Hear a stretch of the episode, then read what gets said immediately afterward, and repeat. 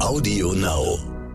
Insofern glaube ich, dass es gesund ist, äh, Schritt für Schritt zu diskutieren und diese Krise jetzt auch ein bisschen zu nutzen, um zu sehen, ja, hey, was ist denn eigentlich Lernen? Was muss denn Schule erledigen? Was glauben wir denn, dass Kinder von heute lernen müssen, dass sie in der Gesellschaft von morgen bestehen? Vielleicht ist es der Umgang mit Krisen. Wir müssen in dieser Krise und vor allem nach dieser Krise Schule neu denken. Das sagt Simone Fleischmann. Sie ist Präsidentin des Bayerischen Lehrer- und Lehrerinnenverbandes und vertritt immerhin 66.000 Pädagogen. Seit heute ist ja klar, dass die Schulen in Deutschland nicht vor dem 4. Mai starten werden und dann auch nur Schritt für Schritt. Wie soll das dann konkret gehen? Mit Masken, mit Mindestabstand, mit kleinen Klassen? Wer soll wie unterrichten? Und was bedeutet dieser Neustart für die nahe und auch etwas fernere Zukunft von Schülerinnen, von Lehrerinnen und damit freilich auch von Eltern? Darüber habe ich heute mit Simone Fleischmann gesprochen. Wir und Corona. Die wichtigsten Informationen zum Virus. Nachrichten, Experten, Leben im Alltag. Und damit herzlich willkommen zu unserem Podcast Wir und Corona. Ich bin Florian Güsken, im richtigen Leben Reporter beim Stern. In diesen Corona-Zeiten darf ich Sie hier wieder in der nächsten halben Stunde begleiten. Heute ist ja an sich ein besonderer Tag, denn die Bundeskanzlerin Angela Merkel und die Ministerpräsidenten der Länder haben über die Exit-Strategie aus dieser Krise beraten und erste Lockerungsmaßnahmen beschlossen.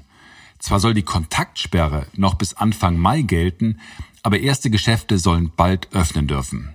Das Leben geht also langsam wieder los. Halleluja. Ich finde das gut, denn ich glaube, dass die wenigsten von uns so naiv sind zu glauben, dass von jetzt auf gleich alles wieder so sein wird wie vorher. Also Maske auf, auch wenn es keine Pflicht ist. Bevor ich gleich mit Simone Fleischmann spreche, möchte ich zunächst wieder Dr. Michael Wünning zu Wort kommen lassen. Er leitet das Zentrum für Notfall- und Akutmedizin des Marienkrankenhauses in Hamburg. Sie wissen das mittlerweile vielleicht. Für uns ist er hier der Gradmesser. Wie ist die Lage in den Kliniken?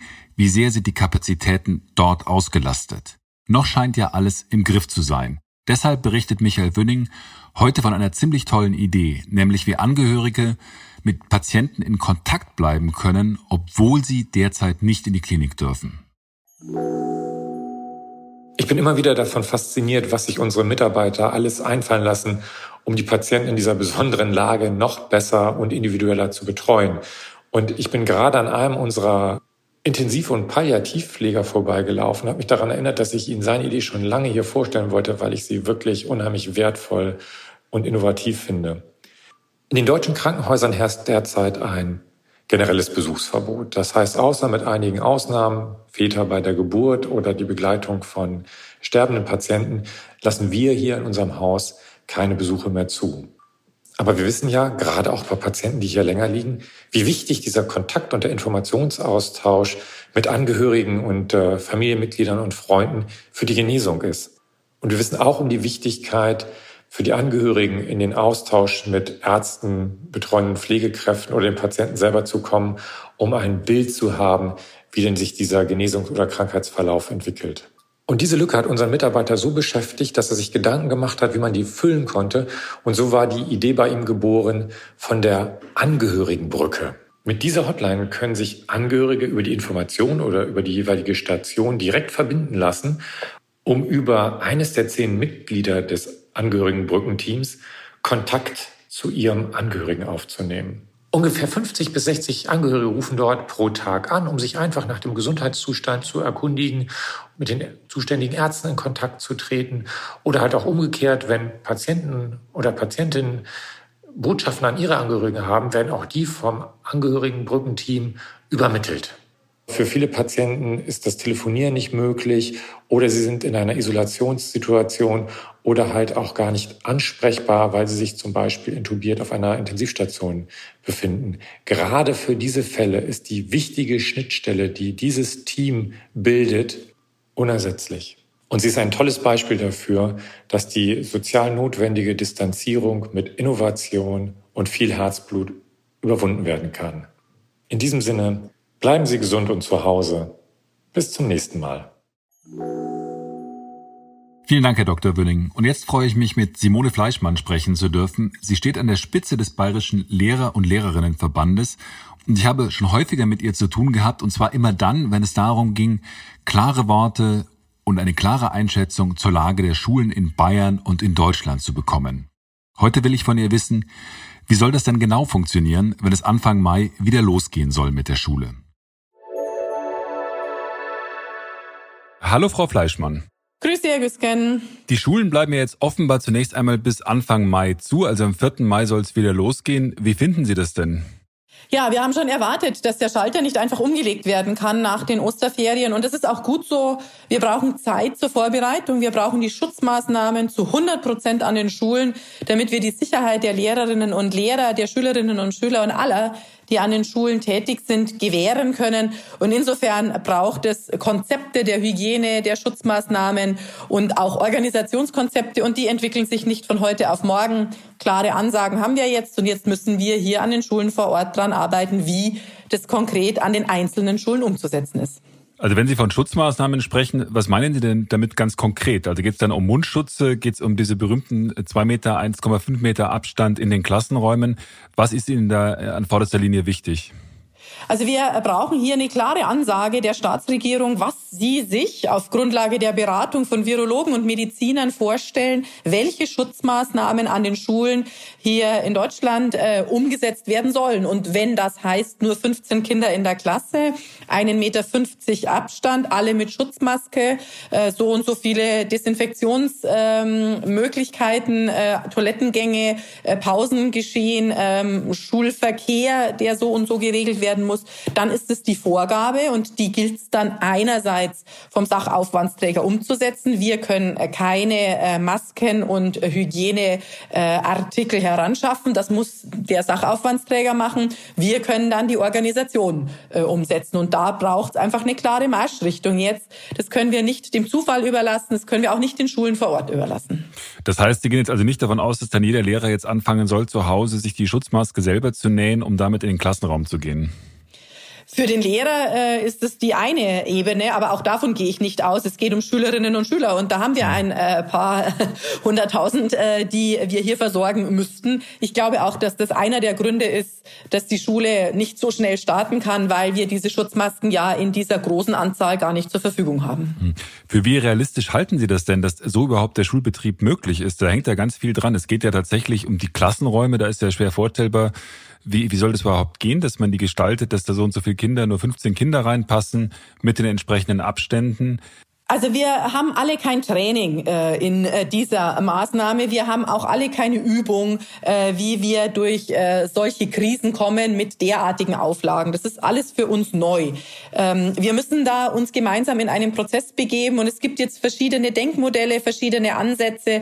Äh, wir sind hier eindeutig der Meinung, auch im Bayerischen Lehrer- und Lehrerinnenverband, aber auch auf Bundesebene, äh, dass es hier nicht um Experimente gehen kann, sondern um verlässliche nachhaltige Konzepte. Und wenn es dann so sein soll, dass 1,50 Meter Abstand sein soll und nur 15 Kinder in einem Raum mit so und so viel Quadratmetern, dann müssen wir sehen, was das bedeutet für den Unterrichtsalltag. Wann können dann welche Schüler kommen? Wie groß ist das Schulhaus? Welche Räume habe ich zur Verfügung? Wie viele Kinder habe ich? Und dann sollten wir bitte auch noch dran denken, dass wir auch Risikogruppen haben bei allen Beteiligten, also sowohl bei den Lehrern als auch bei den Schülern. Wir können Unterricht gar nicht in hundertprozentigem Ausmaß vorhalten, weil wir keinesfalls hundert Prozent der Lehrerinnen und Lehrer zur Verfügung haben. Sie vertreten ja Lehrer und Lehrerinnen. Wie, wie war das denn in den letzten Wochen? Gab es da viele Lehrerinnen, die sich bei Ihnen gemeldet haben und gesagt haben, also ich gehöre zu einer Risikogruppe, mir ist das zu gefährlich, ich kann jetzt gar nicht in die Schule gehen. Gab es da welche? Ja, selbstverständlich. Also wir sind hier ein Verband mit über 66.000 Mitgliedern in allen Schularten, auch im Kindergarten, in der Hochschule, mit Studierenden, mit jungen Kolleginnen und Kollegen. Und da gibt es sehr, sehr viele, äh, die sich an uns gewandt haben. Selbstverständlich auch die älteren Kollegen. Wir haben ja noch ein ganz anderes Problem. Wir haben ja noch das Problem des Lehrermangels. Und da wurde in den unterschiedlichen äh, Bundesländern wurden da ganz unterschiedliche Maßnahmenpakete geschnürt. Unter anderem zum Beispiel dieses, dass man mit 64 nicht in Rente gehen kann, sondern bis 65 arbeiten muss. Jetzt haben wir da aber eine ganz andere Situation. Wir haben gerade momentan Notbetreuung, wo Risikogruppen, zum Beispiel die über 60-Jährigen, ausgenommen sind. Also mhm. können wir jetzt nicht mit den über 60-Jährigen, und bei uns wurden hier in Bayern gerade die Pensionisten angeschrieben, die schon vier, fünf Jahre in Pension sind, mit denen können wir jetzt nicht rechnen. Die zählen jetzt gerade zur Risikogruppe. Oder haben wir im September keine Risikogruppen mehr? Das kann ich nicht beantworten, aber unsere Mitglieder haben große Sorge, chronisch kranke Kolleginnen haben Sorge, Asthmatiker haben Sorge. Also wir haben schon ganz viele die hier sich Gedanken machen und wir werden deswegen keinesfalls mit voller Mannschaft im Sinne der Lehrerinnen und Lehrer starten können. Hm. Aber was sind dann Kriterien, die da auch gelten, dass wo man sagen kann, also du musst jetzt nicht zum Unterricht kommen, weil du äh, Angst hast beispielsweise vor diesem Virus. Wo, wo zieht man da die Grenze? Ist das überhaupt schon denkbar, wo man da die Kriterien anlegen kann? Hm. Also ich glaube, der Wunsch nach Normalität und nach normalen Vorgaben, wo wir einfach Haken setzen können, eins erledigt, zwei erledigt, drittes Kriterium abgehakt, hm. ähm, der ist ein hehrer und den werden wir nicht in die Realität umsetzen können. Ähm, ich glaube, alle Betriebe, die ganze Wirtschaft, äh, auch natürlich die Schulen, die Verwaltung, alle im öffentlichen Dienst, alle in den äh, Betrieben machen sich darüber jetzt Gedanken. Was mache ich denn mit einem Mitarbeiter, der Angst hat? Der mhm. nicht sich traut. Ich glaube, wir stehen hier vor einem Riesenproblem gesamtgesellschaftlich. Wie sicher kann das Leben sein? Und wie sicher kann das Leben in Zeiten von Corona sein? Und da gibt es natürlich unterschiedliche Komfortzonen, unterschiedliche Angstmuster, unterschiedliche depressive Einstellungen von allen Bürgerinnen und Bürgern und selbstverständlich auch von Lehrerinnen und Lehrern. Aber eins ist mir ganz wichtig. Wir haben natürlich nicht mit Kleidern zu tun und ein, zwei Kunden. Wir haben auch nicht mit PCs zu tun und Akten, sondern wir haben mit Menschen, mit kleinen und großen Kindern zu tun und sind im permanenten sozialen Kontakt. Diese Gruppe der Lehrerinnen und Lehrer müssen wir da schon genauer betrachten und auch noch mal sensibler hinschauen. Es ist definitiv ein anderes Arbeitssetting, wie wenn ich in einem Büro arbeite, ähm, in dem ich allein sitze. Hm. Der bayerische Ministerpräsident Markus Söder erfreut sich ja geradezu äh, fast schon kommunistischer Umfragewerte, gerade mit äh, 93, 94 Prozent der Bevölkerung, die sagt, super, wie der das macht. Sehen Sie das ähnlich? Ja, also wir haben äh, heute hier vom Bayerischen Lehrer- und Lehrerinnenverband einen Zehn-Punkte-Plan herausgegeben an Forderungen, die wir stellen. Zehn Punkte, die dringend eingehalten werden müssen, wenn wir an den Schulstart denken. Und da haben wir durchaus begrüßt, wie klar und deutlich äh, Herr Söder hier die Situation der Wiedereröffnung sieht. Vor allem, dass er sagt, es braucht keine Panik und keine Hektik. Und wir brauchen auch keinen politischen Überbietungswettbewerb. Und da bin ich ganz der Meinung, sondern wir brauchen eine Politik mit Augenmaß, mit klaren Ansagen. Und dann werden wir an den Schulen vor Ort alles dran setzen, dies umsetzen zu können auch wenn wir eine verminderte Mannschaft haben und auch wenn wir Ängste haben. Wir haben schon viele Herausforderungen geschultert. Wir stehen da auch zusammen. Ich glaube, es tut allen gut jetzt in der Gesellschaft hier gemeinsam diese Krise zu meistern. Wenn Sie sagen, zehn Punkte haben Sie aufgeschrieben, die Sie, äh, zehn Forderungen, die Ihnen jetzt besonders wichtig sind. Was sind das für Punkte außer denen, die Sie schon genannt haben gerade? Hm. Also ein äh, ganz klarer Punkt ist, die Schulen können erst öffnen, wenn 100 Prozent der Sicherheitsmaßnahmen auch an den Schulen vorhanden sind. Ein zweiter Punkt haben wir schon drüber gesprochen, die Risikogruppen bei Schülerinnen und Lehrern. Wir müssen hier unbedingt den Gesundheitsschutz ganz vorne anstellen. Das dritte ist, und das ist mir ein ganz wichtiger Punkt, die Schulleitungen und die Schulverwaltung. Die müssen jetzt all die organisatorischen Fragen klären, um die Konzepte umzusetzen. Dazu braucht es viel Vertrauen und es braucht professionelles Management. Es braucht ein Stück weit Zeit. Man kann da den Schalter nicht umlegen. Und um noch eines zu nennen, wir brauchen natürlich auch Lehrpläne, Lernkonzepte, die ein bisschen anders denken. Ist denn Schule eigentlich dafür da, dass wir Noten kriegen, dass wir Prüfungen schreiben und Abschlüsse absolvieren? Oder ist Schule nicht auch eine Institution, wo es noch um deutlich mehr geht? Und insgesamt haben wir summiert, dass es im schulischen Setting keinesfalls mit einer Stop-and-Go-Strategie geht. Also rein in die Kartoffeln, raus aus den Kartoffeln im Sinne von rein in die Schule, raus aus der Schule, uns immer wieder auf Sicht fahrend äh, bewegen im schulischen Setting oder im Homeschooling, obwohl ich den Begriff gar nicht mag. Also wir brauchen hier Verlässlichkeit und wir sind hier keine Experimentierstätten oder Versuchskaninchen, sondern wir brauchen hier Nachhaltigkeit, einen Gesamtplan, der eben durchaus äh, diese Punkte, die ich jetzt gerade sagte, integriert. Hm, Sie haben ja vor kurzem in einem Aufsatz geschrieben, ich zitiere jetzt, wenn alle Gewissheiten verloren gehen, ist das auch eine Chance, unsere Schulbildung neu zu denken, mhm. statt, statt einfach zurückzukehren zur Realität von gestern. Das mhm. haben Sie ja gerade auch schon wieder anklingen lassen. Was heißt es denn Schulbildung neu denken?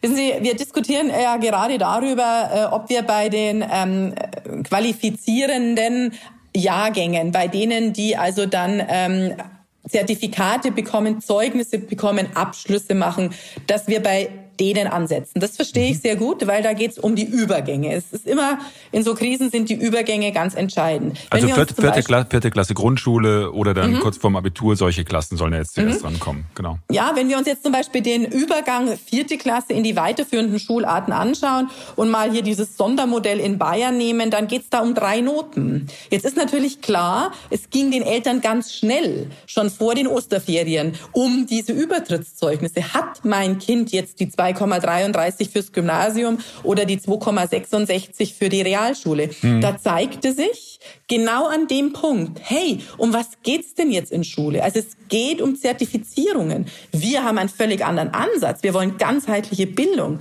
Es geht um Bildung und Erziehung. Es geht jetzt zum Beispiel darum, wenn die Schulen wieder starten, nicht nur Mathe, Deutsch, äh, Kunsterziehung, Musik, Sport wieder zu machen, sondern es geht darum, nachzudenken, was war da? Was ist politisch passiert? Was war mit deinen Ängsten? Wie ist die Gesellschaft damit umgegangen? Wir müssen wieder zueinander finden. Also Schule ist einfach mehr wie Leistung, Noten und Zertifikate. Das ist zum Beispiel ein Punkt, wo ich mir wünsche, dass wir dann in Zukunft darüber auch anders diskutieren. Aber beispielsweise jetzt tatsächlich den Übergang von der vierten Klasse in Bayern aufs Gymnasium, diese 2, dieser Schnitt von 2,33 oder wie der auch immer ist. Was macht man denn da jetzt? Geht es ja nicht ganz konkret um Probleme zu sagen, also wie verhindert man denn jetzt Ungerechtigkeiten? Wenn ich das richtig weiß, dann ist es ja beispielsweise so, dass Wackelkandidaten, die gerne aufs Gymnasium möchten, aber bisher noch nicht den nötigen Schnitt haben, dass die so eine Art Probeunterricht machen können. Mhm. Das ist ja jetzt nicht möglich. Wie läuft das denn? Wie, wie stellt man da Bildungsgerechtigkeit wieder her? Mhm. In einer Krise wie dieser wird es noch weniger Bildungsgerechtigkeit geben, wie wir eh schon immer im Schulsystem haben. Also wir brauchen ja mal nicht so tun, wie wenn Schule live bildungsgerecht wäre. Wir wissen, dass der Erfolg von den Kindern und den Jugendlichen ganz stark vom sozioökonomischen Status des Elternhauses abhängt. Jetzt noch mal mehr. Jetzt haben wir die abfedernde Wirkung der Schule nicht. Jetzt haben wir die Profession der Lehrer nicht, die natürlich gewohnt ist und es auch kann, mit Heterogenität umzugehen. Jetzt sind die Kinder gerade der Eltern, die wenig unterstützen können, auf sich alleine gestellt. Und natürlich macht es die Schere, die soziale Schere, die soziale Benachteiligung noch mal viel deutlicher. Ja, Sie haben recht. Wir haben Bildungsungerechtigkeit im deutschen Schulsystem. Das ist nachgewiesenermaßen über alle Tests ähm, eindeutig bestätigt. Und wir haben es jetzt wo Schule live nicht mehr ist, noch mal mehr. Und wie wir das jetzt dann reinholen, da kann es nur ein Ziel geben. Es muss für diese Kinder auch in diesem Jahrgang fair sein. Sie können keinerlei Nachteile davon tragen. Sie müssen in ihren Stärken und Schwächen genauso erkannt werden und platziert werden, auch wenn wir das zu früh finden, bei zehnjährigen Kindern aufgrund von drei Noten auf drei Schularten zu platzieren. Aber es muss auch diesem Jahrgang möglich sein, entsprechend seiner Stärken und Schwächen die weitere Laufbahn zu bewältigen. Und da müssen wir Wege finden. Ich kann Ihnen die explizit im Einzelfall noch gar nicht sagen, weil wir ja auch noch nicht genau wissen, wann startet die Schule wieder, mit wie vielen Kindern und mhm. wie gehen wir dann in die Übergänge. Hm, aber ist es denn gerecht gegenüber den, sagen wir mal, den Leistungsträgern auch in Schulen, ob das jetzt in der vierten Klasse ist oder auch in Abiturklassen, wenn man jetzt sagt, also wir müssen jetzt zusehen, dass die Schwachen von mir aus dann aufs Gymnasium dürfen oder äh, ihr Abitur kriegen, während die Starken sagen, ja, ich hätte mich ja möglicherweise noch verbessern können, hätte noch was rausholen können. Also äh, die Diskussion, äh, dass wir jetzt die schwachen zu starken Abiturienten machen, die führe ich nicht, sondern ich habe äh, gerade deutlich gemacht, uns muss es trotz der verminderten Unterrichtszeit und trotz dieser Krisenzeit gelingen, die Stärken und die Schwächen der Kinder aufzufangen und dann richtig zu platzieren. Ich muss nochmal sagen, wir sind gegen dieses Platzieren, aber es nützt ja nichts. Das ist das aktuelle System. Und es darf weder dem hochbegabten Kind jetzt negativ angedeihen, die Krisensituation rund um Corona, noch dem schwachbegabten Kind. Und dieser Spagat ist immens, das weiß ich. Aber wir müssen und wir dürfen da auch nicht locker lassen, die Eltern beruhigen in dem Moment, wo wir wieder in den Dialog kommen, in dem Moment, wo wir wieder ein bisschen Zeit für die Schülerinnen und Schüler gemeinsam gemeinsam absolvieren, werden wir diese erneute große Herausforderung auch stemmen. Hm. Jetzt haben wir während dieser Krise einen riesen Digitalisierungsschub erlebt, also zumindest äh, vordergründig. Jetzt äh, alle haben per E-Mail ihre Sachen gekriegt und Lehrer hatten jetzt die grandiose Chance, ähm, Schüler auch quasi digital zu unterrichten. Wie haben denn die Lehrer, für die Sie ja auch stehen, diese Chance genutzt? Also ich muss schon mal sagen, es ist kein digitaler Unterricht, den wir da betrieben haben. Wir haben digital kommuniziert mit Kindern oder auch mit Eltern. Digitaler Unterricht, den gibt's so eh nicht. Es gibt digitale Bildung. Das würde bedeuten, äh, Kinder lernen einen ähm, neuen Sachverhalt, dadurch besser kennen, machen sich kompetent, indem sie unterschiedliche digitale Plattformen nutzen. Jetzt haben wir natürlich Kolleginnen und Kollegen, die das immer schon gemacht haben, auch im Live-Unterricht. Die haben das natürlich jetzt, als Lernen zu Hause angesagt war, gut mit ihren Schülerinnen und Schülern weitermachen können. Es gab aber auch Kolleginnen, und das ist die Rückmeldung, die weder die äh, technische Ausstattung hatten, noch das eigene Know-how, noch Schülerklientel, also Elternhäuser, die entsprechend ähm, Material, in dem Fall Endgeräte, WLAN und so weiter zur Verfügung stellen konnten. Die konnten natürlich jetzt auf digitaler Kommunikationsebene nicht in Verbindung treten, weil die das gar nicht trainiert und eingeübt hatten. Und ich muss Ihnen auch nochmal sagen, der digitale Unterricht, lassen wir das mal so stehen, ist nicht die glückselig machende Vorgehensweise, um alle Kinder schlau zu machen, um die beste Bildung äh, zu erreichen. Das zeigen auch alle Ergebnisse. Wir brauchen hier eine Ausgewogenheit. Und es gibt Kinder, die können sehr gut mit Paper-Pencil-Verfahren umgehen. Es gibt mhm. auch immer noch ein Arbeitsblatt und es gibt auch immer noch ein Buch. Und auch die Bildung über ein Buch, über ein Arbeitsheft oder ein Arbeitsblatt ist profund. Die beste Lehrerin ist die, die alle Methoden mixen kann. Das mhm. wissen wir. Und das tun wir auch, da bilden wir uns auch fort. Aber jetzt die Corona-Krise sozusagen als digitalen Kick ähm, zu bezeichnen und zu sagen, jetzt habt ihr endlich mal gemerkt, ihr Lehrerinnen und Lehrer, die hier noch nicht firm seid, was euch hier fehlt, das finde ich den falschen Ansatz. Wir haben nämlich Rückmeldungen, dass es manchen Kindern und manchen Eltern viel zu viel ist, was jetzt digital kommuniziert wird und was auf digitalen Plattformen erarbeitet werden muss. Also man hat eine unterschiedliche Gesellschaft und so unterschiedlich sind auch die Kinder und eben auch die Lehrer. Aber es heißt doch jetzt, es gibt jetzt Umfragen, die zeigen, dass also die Lehrer kaum digitale Angebote genutzt haben, sondern dass die meisten Lehrer vor allem irgendwelche Arbeitsblätter verschickt haben. Ist das nicht enttäuschend? Also ich meine, man würde doch eigentlich sagen, in einem hochentwickelten Land wie, der, wie Deutschland würde man auch von den Lehrern erwarten, dass sie in so einer Situation dann zumindest die neuesten, jüngsten Programme versuchen, ihren Schülern näher zu bringen. Oder ist das Quatsch? Ja, also wir müssen hier ähm, jetzt ein bisschen aufpassen, wer hier an was Schuld hat. Also wenn wir uns mal die ganze Diskussion rund um den Digitalpakt hier in Deutschland und in Bayern in den einzelnen Bundesländern anschauen, dann haben Lehrerverbände wie zum Beispiel der BLLV schon sehr früh gesagt, wo es hakt. Also ein Change Management bei einem großen wirtschaftlichen Betrieb ähm, ist völlig anders angegangen worden in dem digitalen Wandel wie das, was wir in den Schulen gemacht haben. Wir hinkten hinterher, uns fehlte die Ausstattung, uns fehlte die Kompetenz, uns fehlte die Fortbildung, uns fehlte auch der Support vor Ort, also die Systembetreuer. Also ich möchte einfach mal sagen, ähm, wir starteten nicht auf einem Level von 80 Prozent Zielerreichung, sondern wir starteten sehr fundamental, sehr basal in manchen Schulen Schulen bei null, natürlich in anderen Schulen schon wesentlich höher. Wir können jetzt hier nicht die Lehrer äh, als diejenigen hinstellen, die hier Stinkstiefel sind und lieber mit so einem äh, Oldschool-Verfahren wie äh, einem Buch oder einem Papier arbeiten wollen. Nein, nein, also wir würden uns schon gerne bewegen in dieser modernen Welt. Das tun jetzt übrigens auch viele. Ein Beispiel, der BLLV hat drei Webinare jetzt ausgeschrieben letzte Woche, ähm, um die digitale Kommunikation der Kolleginnen und Kollegen zu fördern. Die waren binnen kürzester Zeit alle ausgebucht. Wir wollen das. Aber es ist die Frage, wann haben wir uns das by the way reinziehen können? Wann hatten wir Change Management Fortbildungen? Wann hatten wir profunde Unterstützung an den Schulen? Da muss ich Ihnen ehrlich sagen, da gibt es manche, die hatten das ex extremst gut und ganz viele, die waren da im Steinzeitalter unterwegs. Und das können wir hm. jetzt nicht den Lehrerinnen und Lehrern in die Schuhe schieben. Aber ist auch in, in Hinsicht auf diese Digitalisierung und auf die, die Krise eine Chance zu sagen, jetzt packen wir es an, weil wir gesehen haben, was da alles fehlt? Na klar, das ist ja auch passiert. Also wir können natürlich jetzt unterschiedliche Untersuchungen heranziehen. Äh, manchmal werden auch Werte ganz schön äh, missinterpretiert und wir werden nie eine hundertprozentige Befriedigung der Lehrerinnen äh, und Lehrer in der Außenwahrnehmung erreichen. Also sprich, nicht alle Kinder werden jetzt so 100 Prozent zufrieden sein.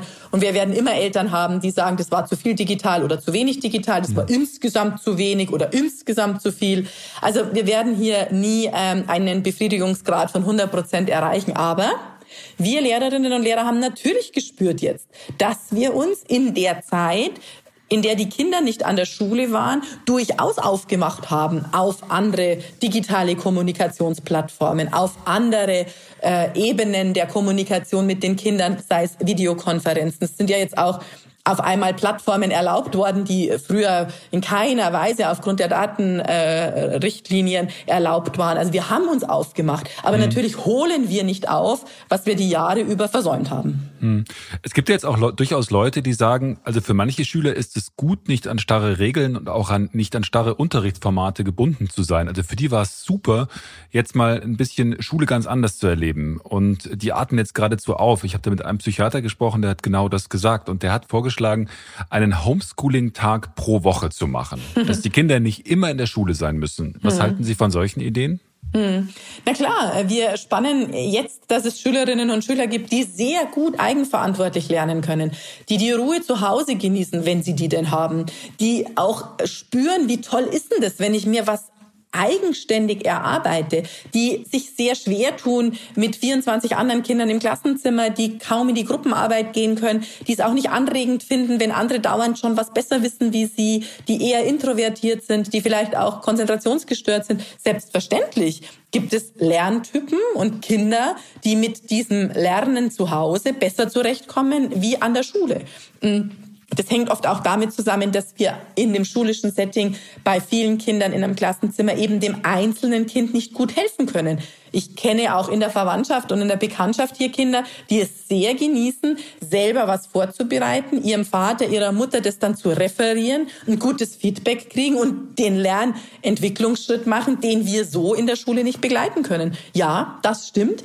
Äh, unterschiedliche Kinder bräuchten unterschiedliche Formate ähm, und da werden auch manche jetzt davon profitieren, wenn sie zu Hause gelernt haben. Mhm. Sie schreiben auch in einem Aufsatz, welche Folgen dieser Einschnitt hat dieser Einschnitt für unsere Schulen, für die Schülerinnen und Schüler, für unsere, für uns Lehrerinnen und Lehrer, für das, was wir unterrichten. Was sollen mhm. wir denn in Zukunft unterrichten und was nicht? Also wollen Sie Mathe oder Physik abschaffen oder was ist da das, der, mhm. der Ansatz? Mhm. Also was ich abschaffen will, zählt irgendwie gar nicht, sondern es zählt, was für die Gesellschaft an Kernkompetenzen notwendig ist. Und jetzt, äh, wenn wir mal den bayerischen Ministerpräsidenten äh, hören, dann spricht der in letzter Zeit sehr häufig davon, was wir sehr begrüßen, dass man mal in die Lehrpläne schauen muss und überlegen muss, was jetzt noch geht. Das heißt, die Zeit, die uns vielleicht ab Anfang Mai, wie immer wir da einsteigen, mit den Schülerinnen und Schülern bis zu den Sommerferien bleibt, die so zu verwenden, dass wir fokussiert das unterrichten, was jetzt zentral zu tun ist, was im Mittelpunkt steht. Das mhm heißt, wir können Lehrpläne Entrümpeln darf man nicht sagen, aber fokussieren auf das, was in der noch verbleibenden Zeit geht. Und ich bin auch überzeugt davon, im September werden wir in keiner Schulart, in keiner Schule und in keiner Jahrgangsstufe starten, wie wir es sonst tun. Achte Klasse starten wir in Physik auf der und der Ebene der Kompetenz. Nein, wir werden auch im September überlegen müssen, wie startet ein Schuljahr nach einem Corona-Schuljahr, wo wir nicht alle zusammen in der Schule waren. Und das ist eine sehr äh, spannende Diskussion und die muss geführt werden in den Kollegien, aber auch in den Kultusministerien in den unterschiedlichen der Länder, weil Jetzt zeigt sich dann, was ist die Kernkompetenz, die wir in den einzelnen Fächern brauchen und was können wir weglassen oder wie unterrichten wir gleich mal ganz anders. Vielleicht querschnittsorientiert, projektorientiert, weil wir eben schon spüren, dass Schule nicht Wissen ist, was wir abhaken, bulimisch lernen, reinfressen, auskotzen, nichts zunehmen, sondern wow. dass Schule eigentlich eine Institution ist, wo es um die Kompetenzen fürs Leben geht. Das heißt, also es ist ja momentan viel die Rede von einer Stunde Null für die Wirtschaft. Also dass vieles quasi auf Null gesetzt wird und dann wieder losgeht wie nach dem Zweiten Weltkrieg. Stehen wir denn auch so von einer Art Stunde Null in der Schulpolitik und in der Schule? Hm, also von Stunde Null würde ich jetzt so nicht sprechen, weil es ist nicht gesund. Ähm, und wenn es nicht unbedingt notwendig ist, sollten wir keinen Schalter umlegen. Ich bin eher eine Befürworterin einer professionellen Diskussion, die jetzt ein bisschen beginnen kann. Die habe ich übrigens schon äh, in dem letzten Jahr äh, gesehen, dass immer mehr Menschen darüber diskutieren, ob dieser Leistungswahnsinn, dieses Konkurrenzdenken, das ist nur auf Noten schielen, ich bin besser als der andere, ich muss den aushebeln. Ähm, da haben viele schon darüber diskutiert. Insofern glaube ich, dass es gesund ist, äh, Schritt für Schritt zu diskutieren und diese Krise jetzt auch ein bisschen zu nutzen, um zu sehen, ja, hey, was ist denn eigentlich Lernen? Was muss denn Schule erledigen? Was glauben wir denn, dass Kinder von heute lernen müssen, dass sie in der Gesellschaft von morgen bestehen? Vielleicht ist es der Umgang mit Krisen. Wie mhm. mache ich mich fit in der Krise? Was haben meine Eltern gemacht? Wie ist die Wirtschaft damit umgegangen? Wie bin ich mit meinen ähm, Einstellungen damit umgegangen? Also vielleicht ist es mehr wert zu reflektieren, wie sind wir durch eine Krise gekommen oder wie kommen wir durch eine Krise, als den Pythagoras zu lernen.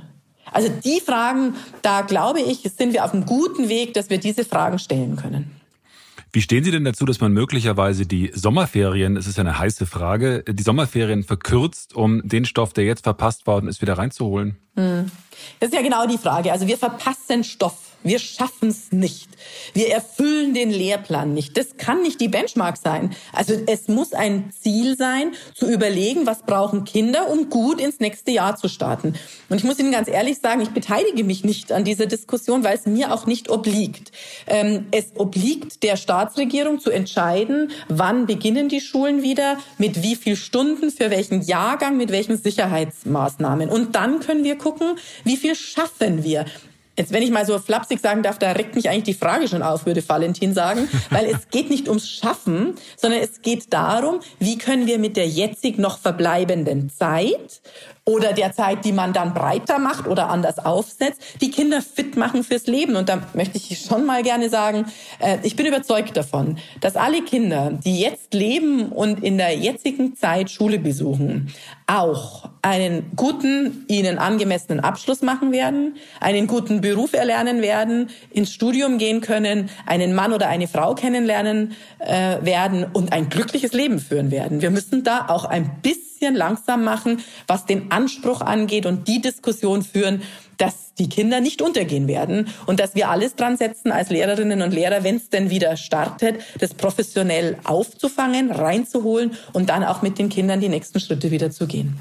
Frau Fleischmann, mit diesen umfassenden Glückwünschen für ein glückliches Leben, was allen Schüler, alle Schülerinnen und Schüler in Bayern und in Deutschland demnächst erwarten wird, können wir dieses äh, für mich sehr lehrreiche Interview gut beenden. Äh, ich wünsche Ihnen alles Gute und vielleicht können wir uns nach der Krise nochmal widersprechen und gucken, wie die Schule sich dann entwickelt hat. Ich bin überzeugt davon, dass wenn wir mit Ruhe und ohne Panik und mit hohem Vertrauen in die Eltern einerseits, in die Politik andererseits, aber auch in die Lehrerinnen und Lehrer, äh, wenn wir so weitergehen, dann werden wir das auch schaffen. Ich will das nicht zu sehr strapazieren, aber Hektik und Panik bringt uns jetzt gar nichts. Wunderbar. Vielen Dank. Ihnen einen schönen Tag. Bis dann. Ja, Tschüss. danke. In Bayern sind ja eigentlich noch Osterferien, aber Simone Fleischmann arbeitet gerade unentwegt. Auch viel von zu Hause, klar. Wir haben in den vergangenen Wochen immer wieder gefragt, wie läuft's denn bei Ihnen? Wie kriegen Sie Job und Privates in dieser Krise unter einen Hut? Heute hören wir, wie die Frauenärztin Eva aus Hamburg die Krise handhabt, mit vier Kindern zu Hause. Mein Leben hat sich insofern verändert, als dass ich weniger in meiner Praxis als Frauenärztin arbeite. Wir machen nur noch geburtshilfliche und gynäkologische Notfallversorgung. Dafür habe ich gut zu tun mit der Beschulung meiner Kinder und bin eigentlich jeden Abend froh, dass ich nicht Lehrerin geworden bin. Obwohl man muss sagen, ich ziehe den Hut vor meinen Kindern, die nach Stadtwohnungen mit Balkon, ohne Freunde zu treffen, ohne ihre Sportvereine, jeden Abend doch gut gelaunt den Tag beschließen. Lernen, lernen, lernen, das war heute das große Thema in diesem Podcast. Bei Eva, aber auch bei Simone Fleischmann, der Lehrervertreterin. In dieser Krise, so scheint es, müssen wir uns alle erst einmal orientieren, uns zurechtfinden, bevor überhaupt wieder daran zu denken ist, so richtig durchzustarten. Ob in der Schule, im Job oder in der großen Politik. Für Eltern und Schüler gibt es jetzt zumindest mal ein Datum, an dem es langsam wieder losgeht. Am 4. Mai. Alles neu macht also der Mai. Das ist die Botschaft dieses Tages. In diesem Sinn wünsche ich Ihnen einen schönen Abend. Bis morgen. Wir und Corona. Die wichtigsten Informationen zum Virus. Nachrichten, Experten, Leben im Alltag.